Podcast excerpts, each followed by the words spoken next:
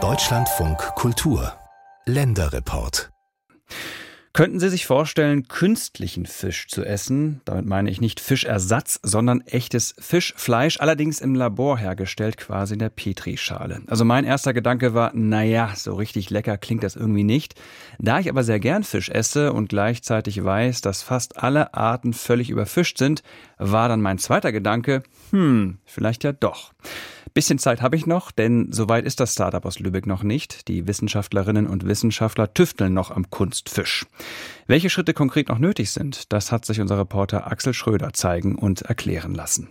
Gefährlich ist es nicht bei uns, also Kittel ist nicht nötig, aber einmal Schuhüberzieher bitte. Versuchen so möglichst wenig Dreck mit reinzunehmen. Ja. Ins Lübecker Labor von Blue Seafood, eine Ausgründung aus dem Fraunhofer Institut für Marine und zelluläre Biotechnologie, geht es nur mit blauen Überziehern über den Straßenschuhen. Karen Wohlers forscht hier an der sogenannten Bioprozessentwicklung und zeigt hinten im Labor durchsichtige flache Kunststoffschalen, gefüllt mit einer rötlich-braunen Flüssigkeit. Schritt 1 auf dem Weg zu Fischzellen, die ganz ohne Tier wachsen. Das ist jetzt eine Kulturflasche oder ein 2D-Kulturgefäß, wo wir unsere Zellen anzüchten, um ja, das Wachstum zu beobachten und Biomasse zu generieren. Und das ist ein Mikroskop mit iPad dran, oder wie? Genau, das ist ein Mikroskop, wo wir hier auf dem Bildschirm direkt sehen können, wie unsere Zellen aussehen, wo wir dann auch ein Foto machen können und das in unsere Experimentnotizen aufnehmen können. Auf dem Tablet-Bildschirm sind faserige Strukturen zu erkennen, dazu ein Dutzend dicke, weiß umrandete Tupfen. Diese kleinen runden Punkte, das ist eigentlich eine Zelle und die lagern sich dann an. Das heißt, die lagern sich in der Oberfläche an und dann bilden die dieses Netzwerk aus und ja, bilden quasi so eine Schicht auf dieser Kulturoberfläche.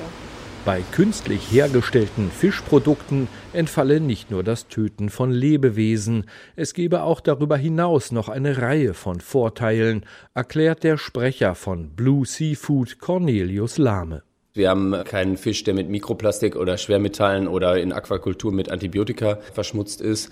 Wir haben letztendlich hinterher auch ressourceneffiziente Produktion, weil wir bei unserer Produktion keinen Kopf, keine Flossen wachsen lassen, sondern nur das, was man, was man am Schluss isst. Und alle Probleme, die auch der Fischfang im offenen Gewässer mitbringt, wie zum Beispiel die Grundschleppnetzfischung, die unten am Boden natürlich auch vieles aufreißt und zerstört, das kann man bei unserer Art und Weise, wie wir die Ernährung gestalten möchten, komplett ausklammern. Ganz ohne echten Fisch funktioniert aber auch die Laborfischproduktion nicht.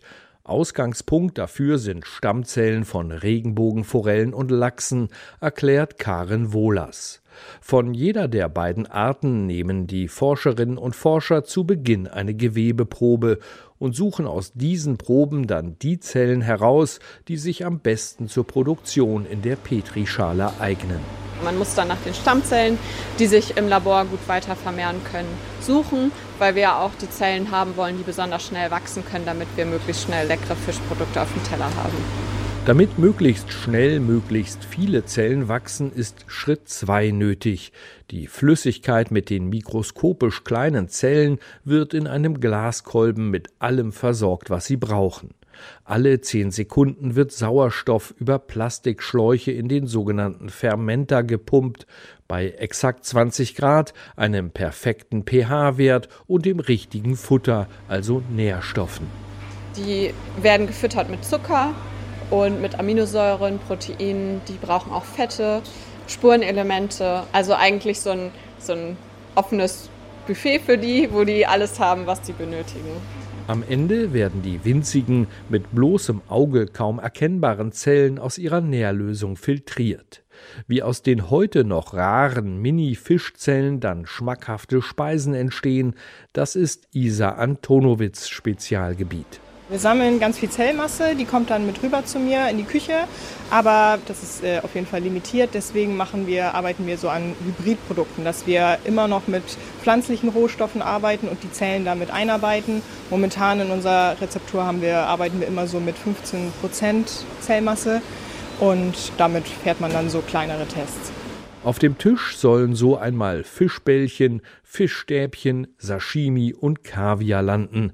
Aber bis es soweit ist, liegt noch viel Arbeit vor der Fooddesignerin Isa Antonowitz. Bei den Fischbällchen, da sind wir am weitesten, würde ich sagen. Das ist fast abgeschlossen. Und ähm, die haben wir auch schon mit Zellen öfter mal hergestellt und schmecken auch lecker. Und ja, mit den Fischstäbchen, das ist so das nächste Produkt, was fast fertig ist. Und äh, Sashimi und Kaviar ist noch recht früh und auch noch sehr in der Entwicklung, muss man sagen. Und nehmen wir jetzt mal die Fischstäbchen. Was ist da die Challenge? Welche Hürden gilt es zu überwinden? Primär müssen sie natürlich erstmal schmecken, also Geschmack, Textur, Aussehen, Geruch, also die normalen sensorischen Eigenschaften wie bei jedem anderen Lebensmittel auch. Und wir versuchen das natürlich mit der Zellmasse, wenn wir die dann mit unterzubekommen, dass es dann auch so hinhaut. Kein Tierleid mehr, keine Überfischung der Meere. Diese Vorteile von künstlich erzeugten Fischprodukten liegen auf der Hand. Wissenschaftliche Untersuchungen dazu, Analysen, wie die Ökobilanz von zellbasiertem Fisch insgesamt aussieht, sind aber noch rar. Da sind wir noch nicht. Ne? Also jetzt in diesem frühen Stadium wäre das auch noch mit sehr großen Unsicherheiten behaftet. Anne Klatt arbeitet als Wissenschaftlerin für das Umweltbundesamt. Beim Thema Laborfisch, sagt sie, gebe es heute viele offene Fragen und nur wenige Antworten. Insbesondere der Energiebedarf, die Treibhausgasemissionen, der Bedarf an Landflächen und so weiter. Da stehen wir aber noch ganz, ganz am Anfang der Umweltbewertung und dazu können wir zum derzeitigen Zeitpunkt noch keine Aussage treffen. Im Vergleich zu künstlich gezüchtetem Fleisch von Hühnern oder Schweinen könnte der Energiebedarf bei der Laborfischproduktion niedriger sein.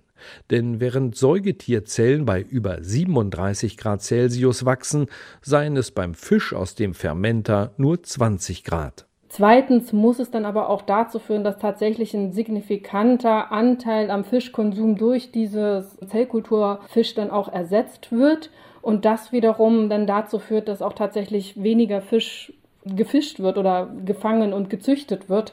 Das ist keine Selbstverständlichkeit. Bei Blue Seafood geht es jetzt darum, die Menge an produzierten Fischzellen zu erhöhen. Ende des Jahres soll eine neue, eine größere Produktionsanlage in Hamburg den Betrieb aufnehmen. Dann könnten auch die ersten Restaurants mit dem Fisch aus dem Labor beliefert werden.